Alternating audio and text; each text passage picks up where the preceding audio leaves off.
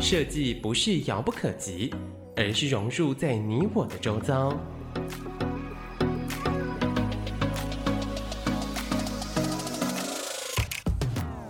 设计台湾，带您认识当代最具代表性的设计。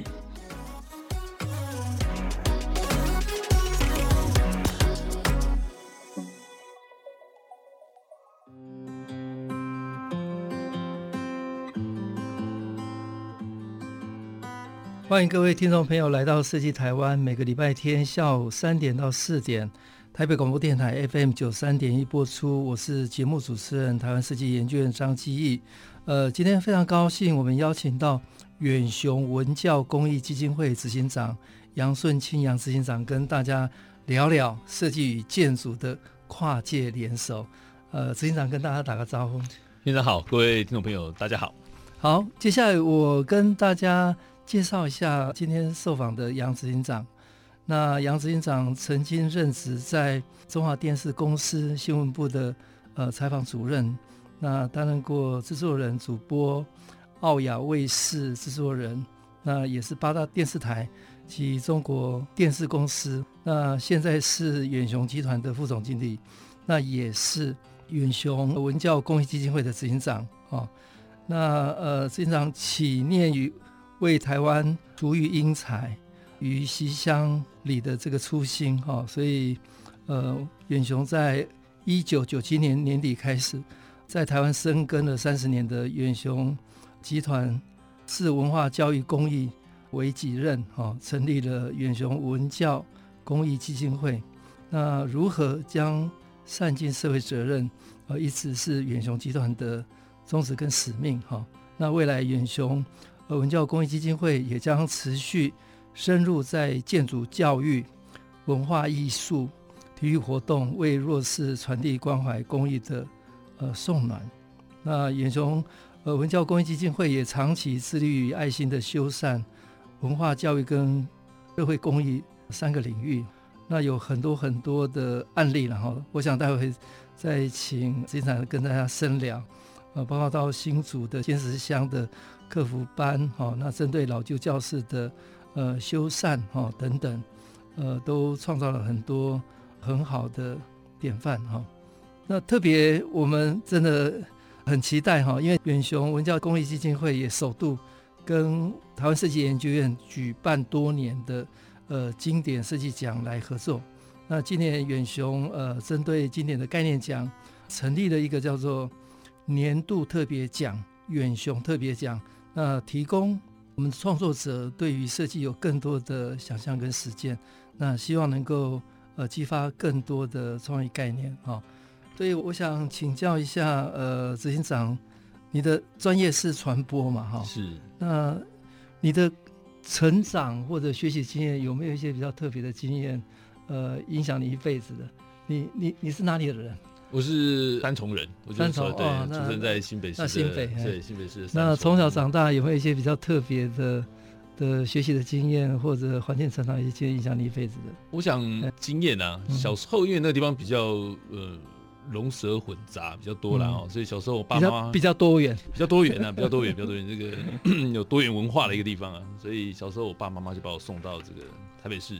来来来念所谓的明星小学，所以当时我每天都舟车劳顿啊，而且那时候这个我爸爸骑那五十八每天从三重骑摩托车到台北市，到台北市哇，对，我到台北市下车的时候，那个脚都合不起来，都是骑很久很久的车，所以他们这个对我寄望也颇深呐、啊嗯，所以呃常常在这个舟车劳顿的当中，爸爸就常常就跟我讲话、嗯，他就觉得说这个以后呃不管你做什么事情，哦，你就不要像我这这么辛苦就好了。嗯所以当时在考试啦，或在选填志愿的时候呢、嗯，我就觉得应该找一个不是这么辛苦的工作。嗯，当然也阴错阳差啦，就是进了这个、嗯、呃传播科系，就念了新闻系哦、喔嗯。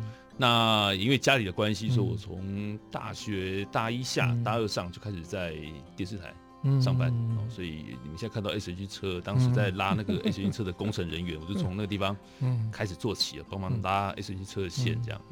那一直到了毕业之后，然后考三台，然后进中师到华师等等这样，所以一路走来，大概就十几年，几乎都是我的职涯都是在在媒体。对对对，都在媒体里面。那他也不是我想象中这么轻松的工作哦，很辛苦的，很辛苦，很辛苦。因为媒体它不是一个正常上下班的工作，所以当时我会到船产来哦，因为正子也是因为觉得说嗯，因为在媒体上班了都没有休过礼拜六跟礼拜天，哦，never 从来没有。那直到当了主管之后，才有休那种五六或是日一，这所谓的特权哦。所以我很想来休一个礼拜六个礼拜天，嗯。陪陪家人，陪陪小孩。所以后来就。来到船产这样，嗯、后来发现船产也不轻松，一样很忙，一样也很累。嗯，对，所以我想，但是后来因为也接触到了这个不一样的产业领域啊，嗯、那也当时在求学的过程当中也觉得呃深感不足了，嗯、我觉得，所以后来又到了这个台大土木，嗯，去去进修相关的土木工程这样。嗯、那在这过程当中，其实我觉得呃不一样的思考角度。哦，所以你在看事情的方式，实际上把你自己抽离了你本来在想事情的方式。哦，我觉得这部分来讲，其实对自己不管是在呃做决策也好，或者是在呃思考也好，我觉得是有不一样的领域了。哎，刚刚执行长聊到从小家是住三重，其实。三重现在变化也很很快很大很大很大。新北市现在整个发展都啊非常快快嘛。对，现在基本上台北新北现在就连在一块了哈。嗯。那三重，你看这个城市的改变哈，那尤其在呃整个城市的风貌、建筑方面也改变很大嘛哈。对。那另外就是你学习的传播的经验，不管是念大学的时候，嗯，有没有一些你比较印象很深刻影响你的，到后来你投入这个传播的产业，有没有一些比较印象深刻的事情？我想当时因为在我因为很早就就就出社会了，就开始工作了，所以当时也呃是幸运，也也算不幸啊，因为那时候刚好遭遇了很多的事情哦，包括那时候的九一大地震啊，嗯，那那时候两次的空难。所以当时，所以你都有有机会到现场采访。对，所以当时那种很 shock 的感觉哦，让我就觉得是说，呃，但第一个是体会到这个这个人生的无常了。对一个十八九岁的小朋友来说啦，那时候其实是一个很很震撼的一个一个一个事情。然后也因为这些经历，也让我觉得说我应该对这行业产生了一个很大的一个兴趣啊，更让我确认说我应该要来。走这一行是、嗯、是是没有错的，因为当时像地震的时候，嗯、通讯都断，嗯，然后车子开过去，那很多人是要透过电视机，我不知道院长有没有有没有印象，嗯、透过电视机要跟远方的人报平安，所以我就要负责把那个线拉好，然后麦克风。我印象很深刻，九一地震是深夜，对，半夜我因为当天我还在加班。哦 突然，所有的电都停了。我往窗外一看，整个台北全暗了。对，因为那那时候之前有说中共跟台湾有点紧张，我我还以为中共真的打过来。那后来就摇得很厉害，摇得很厉害。那我我我是摸黑哦走，从十一楼走走到一楼。那但是因为台湾台北是全部停电了，完全收不到新闻。所以我后来是透过电话，呃，从因为我家人在在加拿大，嗯，打电话来说他很严重，嗯、我才知道，所以呢，那个真的很特别的经验，对。那个时候也是、嗯、也是半夜，那、嗯、时候呃，刚刚、嗯、开始有手机还是没有手机，那时候还是用 BB Call。对对，所以开始 B B 扣开始就开始群呼，对对，所以所有的电视台的所有人通通召回，嗯，对，通通跑回去，嗯，那时候才知道，那有什么状况就就赶赴中部去现场。那时候是从中部中心就传回来，对，包括南投的驻地啦、彰化的驻地也都开始传回来，他们这边就真的就已经是是荒芜一片，嗯，所以当时就驱车就就沿路就就冲下去了，所以到那个现场之后才看到，哇，那时候真的是。包括现场的味道啊，嗯、然后断垣残壁啊，嗯、其实那时候心里的冲击是、嗯、是是很大很大。第一波应该只有广播有回来吗？广播是视讯还没有，还没有，还没有。这一到视讯要到隔天的，对，隔天的晨间新闻之后，对对对，那时候才开始有拉讯号。那午间跟晚间就开始让民众可以跟家人打招呼啊，报平安啊，对对。从那个时候开始，我就觉得对新闻这个工作就是充满热忱，所以没有把你吓跑。空难呢？空难到底是什么状况？那时候我也是在当助理啦。那时候大概在大原空难的时候，对吧？那时候也是那一天也是很惨，那是台风天，那是一个台风天，所以那时候车子出去，然后等于是在风雨中飘这样，然后好不容易到了现场。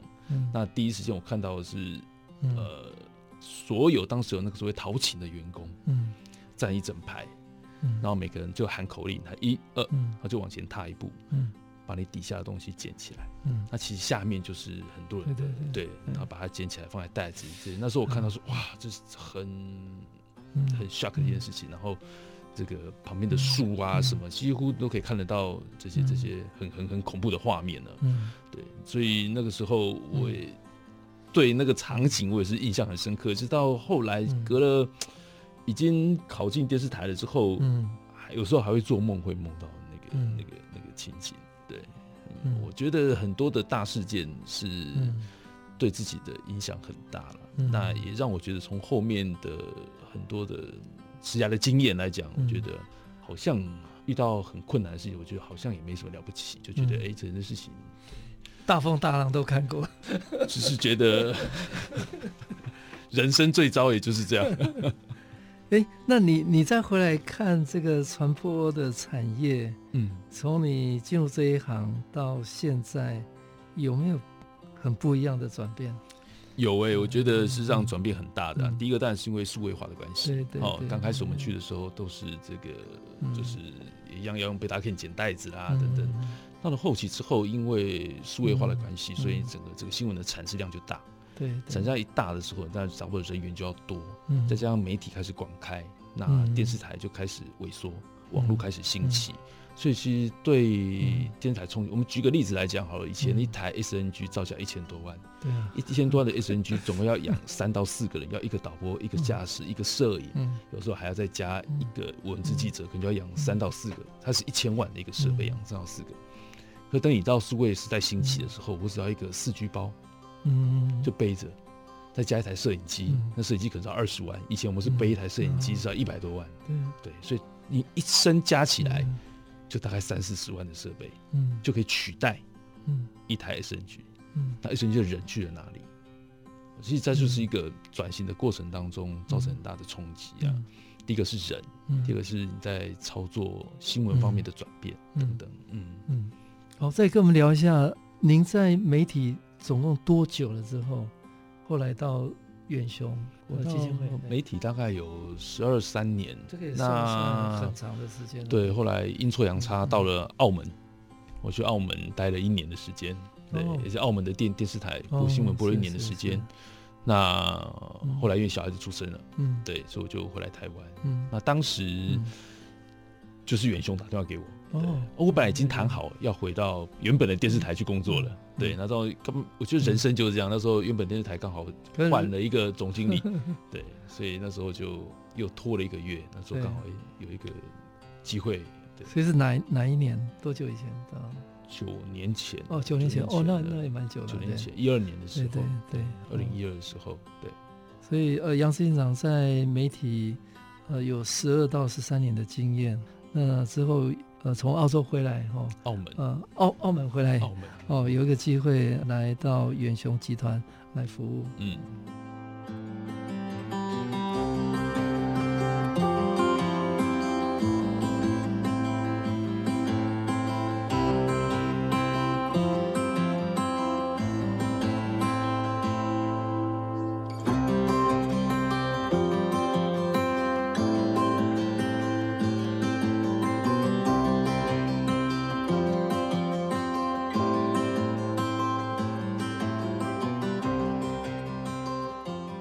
欢迎各位听众朋友来到设计台湾，每个礼拜天下午三点到四点，台北广播电台 FM 九三点一播出。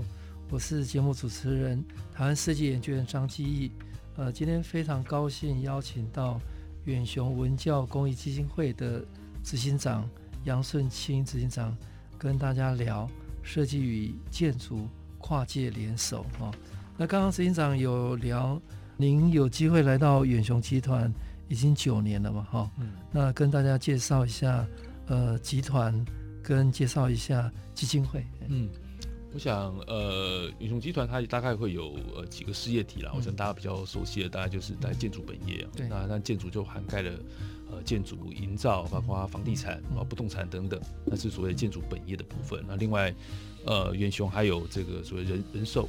我们有个远雄人寿，那另外还有一个，它不是一个不是一个 B to C，它是 B to B，在机场我们有一个远雄自贸港，它是做仓储，所以你现在在市面上很多看到讲的一些呃日本来的品相啦，或一些冷冻的海鲜呐、水果啦，到需要进到这个冷链仓储之后再再再送出来，它是个境内关外的一个营运模式。那我们有一个自贸港，那另外就是有饭店、呃海洋公园啊基金会这样等等。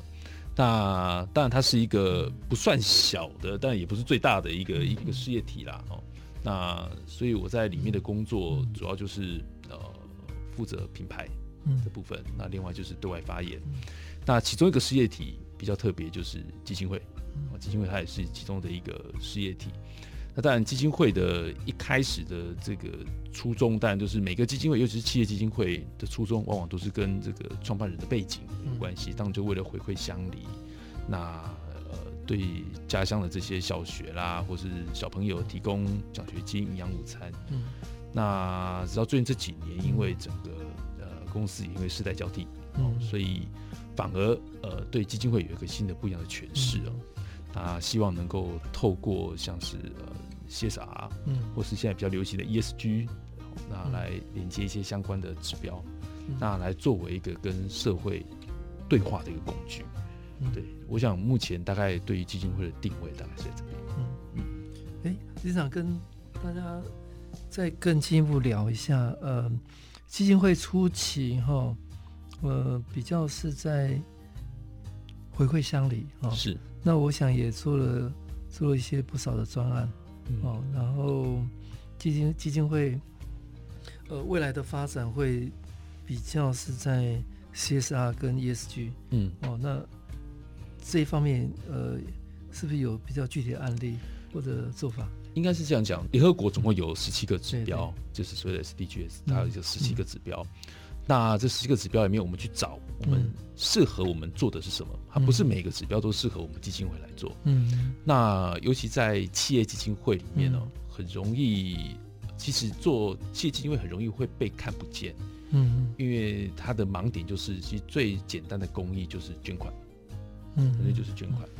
或者是说，当大家都做同一件事情的时候，我们从里面找到一些特别的点啊，比如说我们同样是在做关怀偏乡，然后在做这个儿童教育，那我们能够做的是什么？所以我在想，我们要做的是第一个就是改善环境这件事情，另外就是本业就是建筑教育这件事情，我们就把这两个点把它做好，再往下延伸，我们希望能够给大家一个宜居的空间，所以我们开始去才开始发展，我们去做修房子这件事情。那其实修有大概有，我们会大概分成两种来，一种就是，当当我们对外说我们可以帮大家免费修房子的时候，那这是外面的真的，你就知道社会上需要帮助的人很多，嗯，那我们也会经过一些呃遴选，哦，那我们真的去帮助真的需要的人。但有两种，第一个当然就是所谓的呃这个比较贫困的家庭，所谓的贫困户，所以个人户。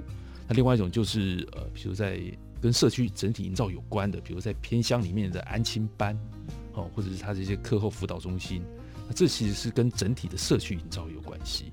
如果对个人来讲，我们希望能够做到宜居，他是可以住的安全，那住得舒适的，他是可以让他每天生活是无虞的，这是我们对这个个体户所要做到的这个标准。但如果相对于对于从比如说社区里面的设施来讲，我们就希望他能够。融入一些当地的特色在这里面，也许未来可能我们现在还没有做到，我希望能够未来能够扩及到整个社区的整体营造。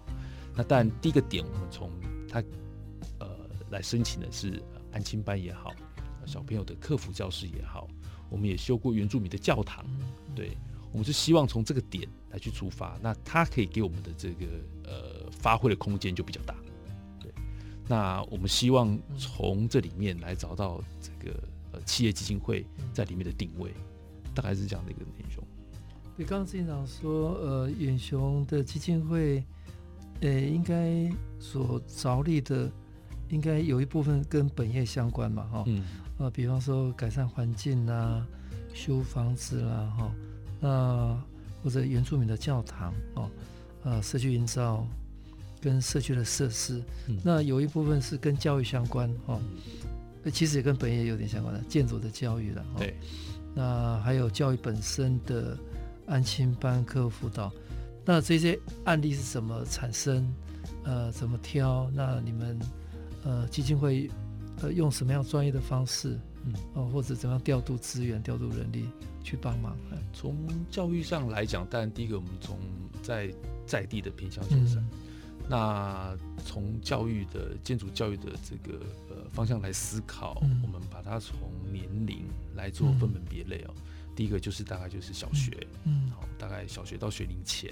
那、嗯、第二个就大概是呃中学程度，然后到所谓的呃大一大二这样的一个阶段。嗯、接下来就是成成年人的阶段。嗯、那我们有一个建筑文化馆，我们需要在、哦、对，我们需要在里面。这个在哪里？建筑文化馆在细致。哦哦，它是完全是一个免费的，然后是一个公益服务的设施，就任何人都可以进来。哎，那个馆长好像以前是。陶博馆馆长啊，对对对对对对对，我好像有点印象。对，那我们现在在里面做，也给我们介绍一下远雄的建筑文化馆。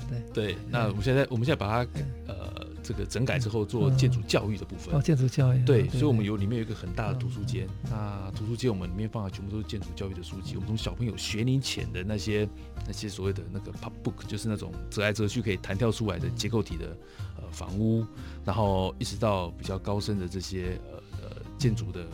包括杂志也好，那包括这些设计的这些这些书籍也好，我们都放在里面，让大家可以免费的看。那对于小朋友来讲，我们就提供了很多手做的内容，比如说他可以用这个意大利面，怎么去搭成一座桥，哦，让他去学到什么叫做结构体。哦，我们有这个摇晃的一个基地台，让他知道说，原来在地震的时候，你的结构体是是是怎么样去去制动的哦。这对小朋友，那对于呃，再往上一层，嗯、我们就开始去做所谓的呃讲座。嗯，那讲座又分成两种，一种是专业性的讲座，我们会找呃所谓的建筑师或是这些设计专业，他所教授的课程就是给一般的，假设是大专院校有来预约。嗯，那我们来跟你讲，来来上课，大部分是我们的地点也是在建筑文化馆。呃，通常是在这个建筑文化馆，但是有时候他们也会申请到工地去看。哦，对，所以我们一直带把老师带过去，他看一些比较特别的一些内内容。再往深一点，就到了成人，也就是所谓的一般普罗大众，他对于建筑教育，或是对于我刚刚讲的这些所谓的呃比较呃深一点的知识层面，可能没有办法那么感兴趣。为了吸引大家来，我们把它转换成一下，譬如说你家里的装潢、收纳、嗯、风水。其实都跟美学跟建筑有关系，它就是你生活的一部分。嗯，当我们把它包装成这个议题的时候，我们吸引很多在地的民众到我们的这个文化馆里面来听，从汐止、从暖暖、从八堵、从基隆来，他就是这个生活圈的人来。那这是受限于在这个生活圈里面。那接下来我们也想要走出去，比如说我们在做社区营造或是在做这个偏乡修缮的时候，我们不是走修，因为这社区里面还有人，也还有小朋友。这些案子是。开放申请还是你们会去去找出这些案例？呃，我们大概一般来讲，我们会有开放申请。嗯、那很多案例是来自于这个县市的社会局。哦，社会局对社会局会转介转介过来的。对，这转介案例比较多。对，那另外就是我们有像是跟这个呃李家忠校长的博幼基金会。嗯，有合作。那不过因为事实上在很多偏向，它都有一些对对对一些教室。那的确，那偏向里面又有小朋友，嗯，那所以我们是从里面去开发一些案例，嗯，大概是这样。其实案例很多啦，是我们的人手不够，我们怕我们没有办法一次服务这么多人。我们所以现在基金会有有这个组织，大概有已经多少年了？有有多少人在在运作？目前我们的但基金会人力不会太多了，现在大概就在十十个左右，对对对，十来个左右。对，那成立已经多久了？基金会成立很久了，基金会对对，基金会集团之旧基金会八十几，应该大概三十年、三十年、二三十年有了，蛮久的。对，但是大概是这几年开始，我们才真的是真的是做做一些让大家有感的这些这些所谓的公益啦，应该这么说。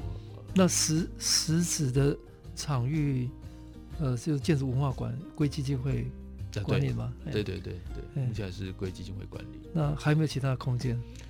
空间就没有了，就是这样。我们是管一个，对对对。但这个文化馆里面事实上就蛮丰富，它有一个图书馆，它有一个视听教室，然后有儿童的这个游戏场。嗯，那么游戏场里面设计的都是一些数位的建筑软体。嗯，在这里面你可以在电脑上面盖房子，然后可以自己从找地找素材，然后最后盖完之后把它抛上墙壁，嗯，然后只有在 email 到你的手机来，嗯，这就是这栋房子就是你盖的。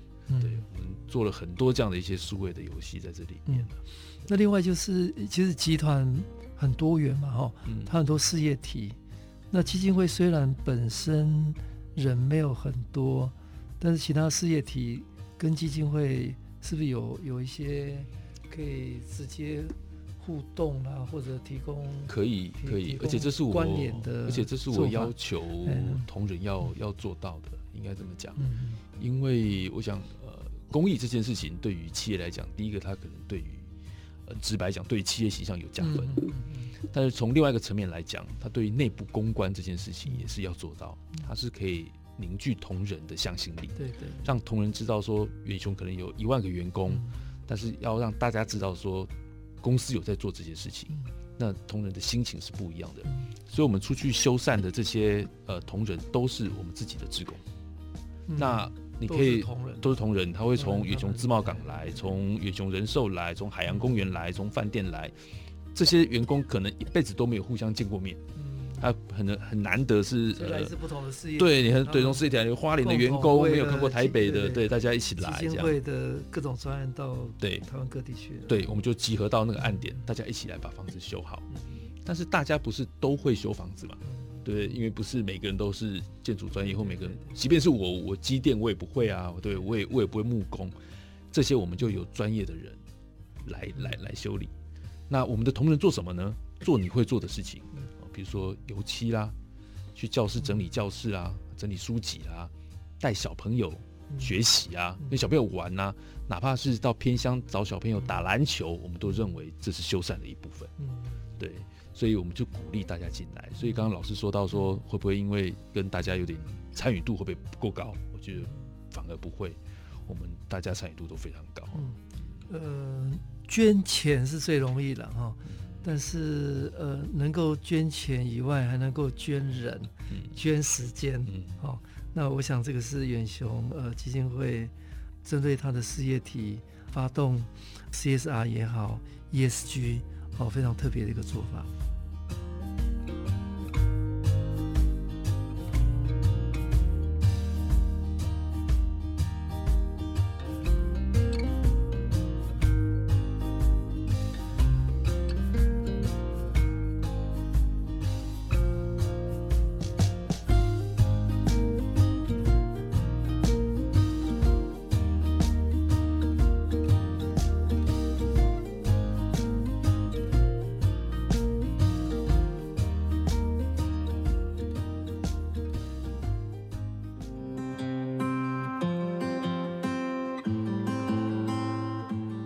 欢迎各位听众朋友来到设计台湾，每个礼拜天下午三点到四点，台北广播电台 FM 九三点播出。我是节目主持人台湾设计研究院张基义。呃，今天非常高兴邀请到远雄文教公益基金会执行长杨顺清执行长，呃，跟大家聊聊设计与建筑的跨界联手。那在这一段，我想跟执行长聊一聊。呃，远雄的事业体其实很庞大，也很多元了哈。是。那在那么庞大的事业体，呃，应该有很多跟呃各类的专业合作的经验嘛。嗯。呃，比方说，它最基本的就是呃建设嘛，哈。是。那远雄事业体那么多，应该有各种不同的建筑师的合作，景观建筑师哈，灯光设计师，呃结构技师、呃营造厂。嗯、那毕竟呃建筑是一个火车火车头的产业嘛，哈。那一个国家的总体经济好，我想建筑建设是扮演一个带头的产业。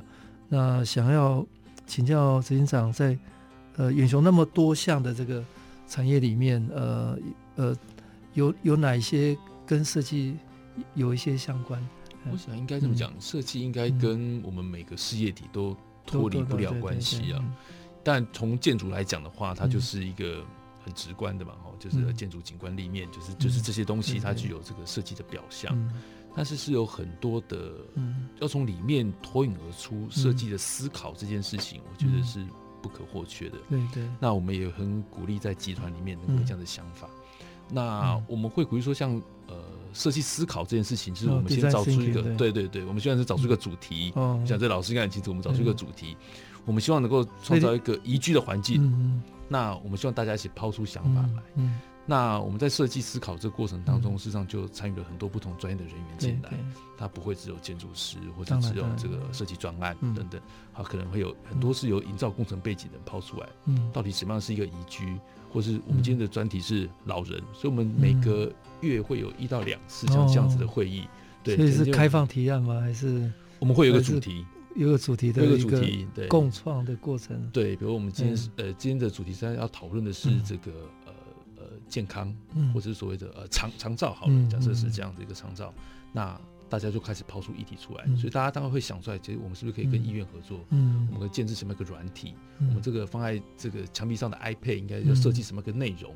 那事实上，它就是融合了很多设计的概念在这里面。嗯，那我觉得这才是一个产品能够脱颖而出的地方。或者不管你在哪个地方去做推案，嗯，嗯，那即使啊，大家的所谓的呃品牌建商都好了，对对。对对，它的景观建筑立面其实都不会太差，对对。那真的要去吸引人，或者是吸引到尤其是自住需求、嗯，刚性需求的民众的时候，设计思考在这里面，我觉得是占了非常大的一个比重在这里面。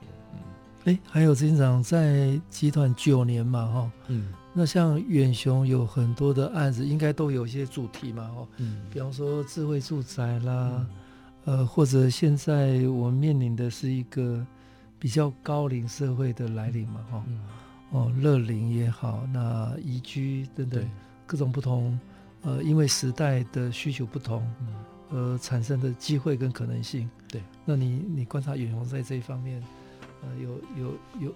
有有什么比较不太一样的？嗯，我们从前几年就开始在推通用住宅的。哦，通用住宅。对。嗯、那事实上，因为不是每一个建案都能够呃负担得起昂贵的软体这件事情，嗯、所以你身为设计专案，或是你身为这个呃营造专业，你就应该帮大家想好，嗯，这个房子将来要给谁住，他可以住到几岁？嗯，尤其现在都是自住客的需求，他一辈子就买这间房子。嗯他买会有爸爸妈妈三代同堂，所以那时候我们开始就推所谓的通用住宅。那当时还没有所谓的呃所谓的徽章啦，所谓的这个认认证，我们就开始在譬如说安全的楼梯，大概有梯要梯有多宽，梯高要有多深，门槛，嗯，进到浴室不可以有门槛，你一定要让它可以进去，平得进，平得进去，然后你一定要可以在里面可以做回回转，包括电梯也是，你电梯的开口要掉多少。你几拼要拼几台电梯？你可是六拼两台电梯几层楼，让大家在等电梯的过程当中，嗯，才不会因为你一旦要做到通用的时候，不可能一台一次容纳两个轮椅进去嘛，所以在等电梯的时间也都要算进去。所以通用这件事情，我倒觉得是不用花费很大的成本，但是它的设计理念是够强。而且它可以一直在不断的延伸，它可以从门啊、电梯、窗户的高度，你知道这个呃梯间要不要设扶手，等等，你的中庭怎么怎么做，它是一个不断延伸的题目，所以我觉得，嗯，通用的这个题材是可以是可以从公司里面几年前我们就开始想到来做延伸了。诶，在台湾早期叫做无障碍嘛，对，那现在变成。通用嘛，它有更广的嘛，哈。对对。那我我我觉得像住宅在台湾，它的产业是很庞大的嘛，哈、嗯。那产产业会影响设计了。嗯，就是说这个产业那么大，如果我们导入一个比较比较新的观念啊，呃，通用通用住宅的概念，所以不管是它电梯的生产哦，呃，包括门槛，嗯，包括排水，嗯，因为这个，因为我们以前要防水嘛，都会有都会有门槛的，对对对。那如果一个下面有有有导水沟，其实平的就可以做。你知道泄水坡做得好，但是这个必须要一定的量。对。呃，跟开始更多的建设工开始使用，嗯，它有一定的量，那个造价才会下来。对。那也也就是说，呃，供给端，呃，厂商才会生产这样的一个材料。是。那也就是说，如果未来越多的建设公司的产业，呃，投入在这一端，整个。呃，通用的这个呃住宅的会变成一个大家共用的标准，对，而不是个案个案。对，那这个发展过程当中，觉得有有有哪一些门槛？呃，或或或者你们用什么方法去？去去去带动，其实门槛很多。老师刚刚说的门槛，它其实就就是门槛，因为我们要做个门的那个门槛，它就是个门槛的。那明明是会有水的问题，它就是会有水的问题。对，要下雨，对，户外的水会会流进来。对，那另外就是会涉及到造价。对对对，一定会比较对，又造价又也是个问题。所以你怎么样去以价？以量制价啊，嗯哦，这当时也是在谈判的过程也是很重要。嗯、我们也希望能够让协议厂商可以了解到，其实它是一个，嗯、它是一个趋势。对对，它是个趋势。因为如果讲到讲到通用，或者因为以前讲的可能是无障碍吧，等等，嗯、在软体设计上它是很贵很贵的。嗯，你要设计一个 pad，然后这个 pad 要跟医院做连线，然后、哦、呃对，然后要测这个人有没有在动，嗯、我们也做过这件事情。嗯就是它是一个健康宅，那健康宅还是说有没有这个老人在里面活动的时间有多长？每天你有量个血压，这个血压会上传到你的地区医院，然后由医生来看你们。其实这个是一个豪宅的规格，哦，对，它不是一个通用宅的规格，所以就要说服这个很多的协议厂商，包括很多的建筑师跟设计师。也许我们在做需要用很高科技、很贵的东西，对，其实不需要，但是更多的考虑，对，让这个量出来。嗯，所以等于是一般大众也可以 afford 这样的一个住宅。对，也许它的建材不是很贵。对对，我我没办法用很多的碎石去做这个景观立面，不可能。对对。但是我可能我需要平稳的这个平整的这个清水膜，哦，或者我需要一个怎么样？其实它就会对一些嗯建筑师也好，设计师也好，他们会造成一些冲击啊。老实说，我们希望大家能够去做配合这件事情。到目前为止，呃，我觉得比较轻的是公司来讲有几个比较大型的造证案，因为它的这个量量也够了，呃，量也够，量够之后，我觉得是民众的需求也有，嗯，它的确是一个需求了，因为嗯。年年龄层真是越来越高，就是住进去的人很多，呃，老人之所以不愿意住在这个所谓的这个透透天厝，他愿意搬进大厦，因为他有电梯，因为有人帮你收垃圾，因为有你下面有物管，所以比你住在这个透天房子要来的安全，你不用爬楼梯。除了这样之外，你要让他可以在里面可以自由的活动，他可以坐电梯很顺畅，可以到中庭走一圈，甚至他要到社区外面去做散步。散步的时候，我们还要有做这个中控台，让他知道是说他在中庭跌倒了。嗯，你的这个中控台要能够及时知道，对，那能够布好这样的安全的生活圈。嗯，这是我们还在努力的啦。不过我觉得可以不断发展的机会很大。嗯。哎，刚刚有讲到一个蛮特殊的议题，我想台湾的建设以外，其实还有一项是很多的未来的一个大的产业机会是物业管理了。嗯，哦，因为像像在日本，在先进国家，住宅不只是建设，因为一个住宅的生命周期很长嘛。对，盖完以后，人住进去了以后，它的的物业管理哦，那大概多久时间要要？要去维修更新，这个都是比较软体的一个部分。对，那这一方面，远雄有没有一些比较特别的做法？因为物业管理其实它也不会只在住宅里面，包括现在的一些这个商场或是体育馆，它必须要一些前期物业的一些一些进驻，那就考必须考虑到人性的这件事情，因为你要从人来做出发，包括你从里面的设备的维修是不是方不方便，小到从住宅的这个。呃，车道灯好了，你到底是要装在天花板，还是要装在墙墙壁上？假设你是一个斜坡车道，你装在天花板是很不好换的。事实上，它应该装在旁边，它它可以节省当时以后住户的维修的经费，这是这是其一。它把它放大一点，你可能放在商场，或是放在这个体育馆好了。你的指标是不是够人人性化？是不是让人可以很容易可以 touch 得到？所以。前期物业的导入是我们目前就在做的事情，也许我们这商场还还没有开，其实物业已经物业已经已经先先进去了。后端开始想到前端的规划。对，所以前期物业的导入是很重要。那当然这里面就是包括说人的思考空间，你要怎么去设计，把人放在第一位。对，那站在住宅里面是安全，是宜居，是以后的维修的方便，然后让它但站在。呃，商场或者站在一些呃这些物管里面，他可能就考虑到的是安全，对等等啊。我觉得物业其实是一件很重要的一块在这里面。嗯，嗯，那今年台湾设计研究院也蛮高兴哦，有机会跟呃远雄呃文教公益基金会来合作，因为新一代设计展在台湾已经到今年办了四十年了哈、哦，那也可以说是全球几乎是。最大的毕业科系的设计展之一了哈，呃，我们今年会在南港展览二馆啊，呃，一楼、四楼跟七楼展出。那新一代设计奖呃展里面是带动呃台湾年轻的创意的大平台哦。那远雄，我想那么大的企业事业体，也希望呃未来有更多的年轻的专业。呃，参与跟投入嘛，哈，所以我们除了在新一代设计展有合作以外，我们在呃年底还有一个国际很大的奖项，叫做经典概念奖。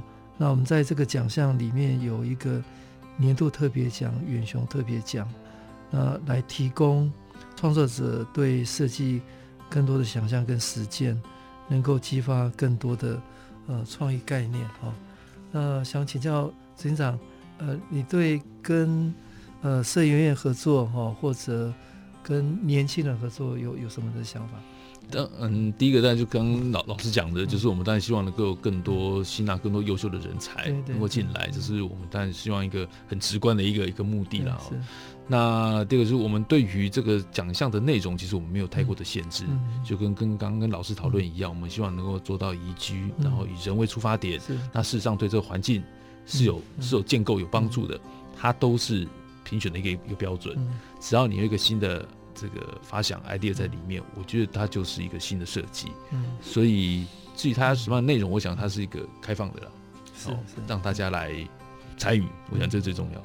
好，那今年我们的年度特别奖哈，会特别针对宜居跟以人为出发的观点，去选出优良的设计作品。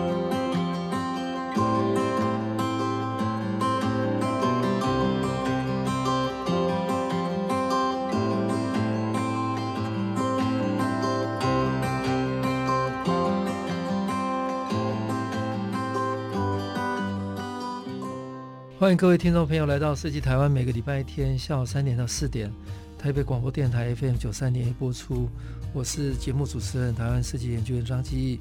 呃，今天非常高兴邀请到远雄文教公益基金会执行长杨顺清执行长，跟大家聊设计与建筑跨界联手。那节目最后一段，我想来聊聊，呃，远雄集团其实在。台湾已经过了半个世纪了，五十二年哈，对，呃，历史悠久哈。那现在已经应该说到第二代了哈，呃，第二代接棒已经四到五年哈。那远雄应该台湾非常多元的这个企业体哈。那我想在台湾都有世代的不同的新的创新嘛哈。对，所以我想远雄到这个阶段，对未来的破坏。或者想象应该会有一些呃不太一样的新的可能性，跟请执行长跟大家聊一下。大概因为呃，我想未来的趋势是这样了。我想不管是任何的团体，或者是公司，或是企业都一样，它不会是一个超人，应该这么讲哦。就你看电影一样嘛，不会是一个 Superman，一个以前是一个 Superman，一个一个蜘蛛人，现在都要搞联联盟才能够打击犯罪。所以现在的公司的氛围也就是这样。我们希望能够在各个事业体里面呢，都能够有专业经理人来去做做进驻，而不是呃，而不是走一个有个超人的这样一个一个一个模式在。所以新一代的接班之后，我想对于呃经理人的培养这一点，我们是很注重的。对，这是第一个。第二个就是我们要怎么去跟社会来做对话。嗯，半个世纪以来，我们跟社会对话的模式是什么？我们是不是应该自己去做检讨？嗯。所以后来我就认为说，我们应该从呃公益这件事情来跟社会做对话。我们要从政策的论述来跟来跟社会做对话。我们要从法尊的作为来跟社会做对话。那让大家可以了解知道，呃，一个事业体，那它的这个真正的内涵是什么？不过我觉得这还是要很长很长的时间来来来来去 run 的。所以我们极力在做这件事情，但我们并没有呃很大声的跟大家讲。我们希望能够是做到，是让大家呃知道我们有在做这些事情，这是我我我就觉得是这是我的我的我的目标啦，应该这么讲，希望能够做到这样子。包括我们像老师刚刚讲到，我们去很多地方去做修缮，嗯，我们去的时候大家不知道我们是元雄，嗯，那完了之后呢，拍照的时候呢，布条拉开来，大概，哦，原来你们是对，那在这过程当中会有人送。这个早餐给我们吃啊，送饮料给我们喝啊，等等。我觉得那个过程大家是温暖的。那老师刚刚在前几趴讲的这个同仁都感受得到，不管你从哪个事业体来都知道。所以我觉得从公司怎么从学着从社会对话开始，我觉得是目前正在做的事情，也努力正在做的事情。刚刚执行长跟大家聊，现在远雄。未来比较重要就是培养专业经理人嘛，哈，因为事业体那么大，哈，呃，然后第二个是应该很重要的是，呃，跟社会的对话了，哈，呃，透过公益基金会，呃，创造一个呃良善的一个对话的机会。那在这里面有没有比较清楚的个案或者嗯？很多，因为其实每一个公益活动或每一个修缮，我觉得都是跟社会对话的一个机会。我们在前年的时候到台中的一个大甲去把去修缮一个一个案例啊，那当然他们家就是这个这个房屋也都漏水啊，然后睡的空间也很狭小啊，甚至他的他连这个呃洗手间跟厕所都是在外面的，所以他们有一个自己家的厕所。但他的家庭组成结构是爸爸妈妈带着两个女儿，嗯、啊，因为爸爸跟妈妈都是呃，爸爸是这个残障人士，就靠着妈妈在在照顾他这样。那我们去的时候，当年刚好是暑假，嗯，那他的大女儿呢，正要准备会考还是联考之类的，就是那种他要准备考试这样。那最后他考上了台中女中，哦，他考上台中，哇对，他就是在那个，对对对，他的书桌都还会滴水，但是他最后他考上台中女中。嗯那同仁在修缮的过程当中是很感动的，尤其后来我们回到台北之后，发现他考上，我们知道他成绩好，后来他考上，后来就很多的这个呃同仁是自发性的，也许我们的修缮经费可能编列就这么一笔，但是后续的这些呃照顾的费用，同仁自发性的买了呃电脑了，哦买了这个，他觉得他上高中应该有一个。有有有有一台这 notebook，就买一台 notebook 给他，然后呃买了书桌的。我觉得很多同仁自发性那个过程当中，都是跟社会对话，而且是很感动的机会。那在这个过程当中，当然呃他的邻里也都知道，哦，这个是呃我们基金会正在做的事情。嗯，那也鼓励这个小朋友，让他可以再继续的努力下去。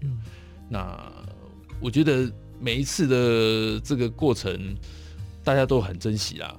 对，那这是从公益来跟社会来做对话。嗯、那另外就是我们希望能够从政策的论述里面来跟社会一起来跟政策的论述，对，稍微再说明一下。譬如说是很多像是呃公司的立场，对对对，我们是希望能够用、嗯、用呃讲道理的方式，嗯、然后能够让民众去做、呃、了解。嗯，好，譬如说、呃、目前我们会呃解释，譬如说目前的方式。嗯，好，那我们会透过很多的管道，嗯，啊，希望让民众了解说目前房市的走向，嗯，是怎么样？目前刚性刚性需求应该怎么样？应该是教导民众的这个角度来选择一个优良的产品，而不是用呃宣传的方式来宣传自己的产品，我觉得这个是两个是有落差的。怎么样选一个好房子，跟你推荐自己是一间好房子，嗯，哦，这件事情是不一样的。所以我们希望能够从论述里面让民众了解到这间公司实质的内涵。我可以告诉你，通用设计是一个好房子。也许你在别家公司找到通用设计，它就是个好房子啊。我觉得你的这个质证是应该做到怎么样，什么是好好房子？教导民众你在选购的时候要注重什么？你的房子是 RC、SRC、SC、SRC 真的比 RRC 好吗？对不对？SC 真的就是比 SRC 好吗？事实上不不一定。我们希望透过很多这样的一个建筑教育，或是一些就我们在讲的是论论述的方式，然后来教导民众，站在我们的专业来跟社会做对话。我觉得这是应该可以是大家比较能够接受的。执行长刚刚讲的这个。还蛮特别的哈，因为台湾其实其实整个亚洲应该都是了哦，就是说以收入跟房价来来讲是呃那个百分比是比较高了嗯，比起欧美了哈。那所以一个人一辈子很努力工作，花在买这个住宅的的代价是比较高嘛哈。所以怎么样让这个住宅的一个知识对能够让长民大家能够来了解，在他选择。购买住宅之前，对、哦，那这个部分远雄是有透过什么样的一个系统性的导入，呃，让呃大众除了销售的管道以外，嗯，他透过基金会吗？透过我们演讲吗？透过都有什么样的一个方式？我们有自己的建构大众对。居住的一个知识嘛，哈，对对，我们做，我们透过刚刚老师讲的，我们透过我们自己的建文馆的这些呃演讲，对，那我们有自己的这个自媒体，哦，我们有透过呃脸书啦，远雄的媒体自媒体是哦是脸是吗？呃，脸书啦，然后我们有自己的不是电视哦，不是不是，我们有自己的这个这个这个 You YouTube 的频道啦，然后我们鼓励你来做，比如说做一些嗯呃像是有有有奖征答。哦，对，那你知道这建筑的知识大概是怎么样？嗯、对，那从这从这当中，其实我们可以得到很多的回回馈。嗯、你会知道，原来你们家可能是一层可能十六拼，只有两两只电梯，这是不合理的。哦，对，它它就不是一个好的设计。嗯、哦，那或者是你认为呃什么样的一个房子是安全的，什么样的隔间你觉得是舒服的，它应该怎么样？嗯、那从过程当中，我们呃鼓励他来看，嗯，我们也做一些有奖征答，然后送一些小礼物。我觉得在很多的互动当中，民众接受度是高的啦，嗯，接受度是高的，对。嗯、那不见得是讲自己的产品，嗯，我觉得这不见得是要，嗯，但是我告诉你什么是好的东西，嗯、就这样。对，那另外就是呃，远雄在过去半个世纪的经验，有有很多是比较创新的嘛，哈，比方说在呃，应该科技厂房或者在造镇嘛，哈、嗯。或者在导入智慧建筑，嗯，然后以及最近的通用住宅的这个部分，那你的观察，未来还会有什么新的趋势，在整体台湾的这个住宅的发展上，是不是还有一些新的可能性？新的新的其他的发展跟可能性？对对对对对。我觉得，如果从单从住宅来看呢，单从住宅来看。其实走到通用之后，因为其实要从民众的需求，嗯，那其实现在来看的话，呃，房市一波一波的走，嗯，那自用的比例是很高的哦，这比例是很高的，所以未来自用比例会高嘛？因为高，投资比例会下降，投资比例下降，嗯，那相较于这建商来讲，它的这个成交期会会拉长。会比较对拉长，因为大家会思考性也多了嘛，所以理性消费会远过于冲动消费。对，那其实建商就要更要去思考，其实就要更要去思考，提供好的产品，对，提供好的产品，而且真的是要提供一个宜居的产品。那其实未来的话，我觉得老师讲的，嗯、呃，因为是自己要住的，嗯，所以你刚刚提到的物管这件事情，嗯、所以所谓的，因为软软体是硬体都是这样子，都差不多了，嗯，软体的提供，软的对，软体的提供。有很多。新的可能跟机会，对，那这些多元的服务，对，这些是我们要去去、嗯、去去想办法去把它去把它设计出来的。嗯、它未来的物管不会是呃两个保全、三个保全就是一个好的物管，嗯、不会，它一定要结合一些便于人类使用的科技在这里面的。嗯，对，也许你养一个保全，还不如我用辨识系统，可以让你收发信，可以让你自由的进出等等，呃，车牌辨识等等，这些都是已经很基本的。那未来怎么样在做物管这方面，让人家觉得说你住进去之后可以省下你的这个呃管管理费，又可以得到更好的服务？我觉得这是未来可能会发展的趋势，应该从软的地方去做发展，对，而不是从以前所谓的饭店式服务，可能你是要摆开来，就是要做二十个保全，然后门口站三个，里面坐两个这样。对，曾经有一段应该很强调很多的公社嘛，对，很高级的服务嘛，对。那但是我我想，COVID-19 的关系，当然，呃，全球都都是居家突然变得重要了。那但是另外一方面也回到一个人基本的生活的需求了，嗯，哦，他就很根本回到回到居住的需求，对，对，所以公社这些事情，其实我们也都有在做很多的思考，在这里面。有游泳池是必要的嘛？其实我们会做很多的调查，区域性来讲，台北人不见得觉得是必要，哦，对对对，但很多中南部觉得它是必要。哦，对，这去气候的关系，气候的关系，或是他觉得它就是一个住宅的标准，对对。对。那对台北来讲，他可能需要的是图书间，嗯，还有个图书室，还有一个会客中心，他就有一个，他觉得他的他家客厅是起居室，所以他认为他要的公社是一个可以接待客人的地方，可以喝咖啡的地方，或是一个图书室一个地方。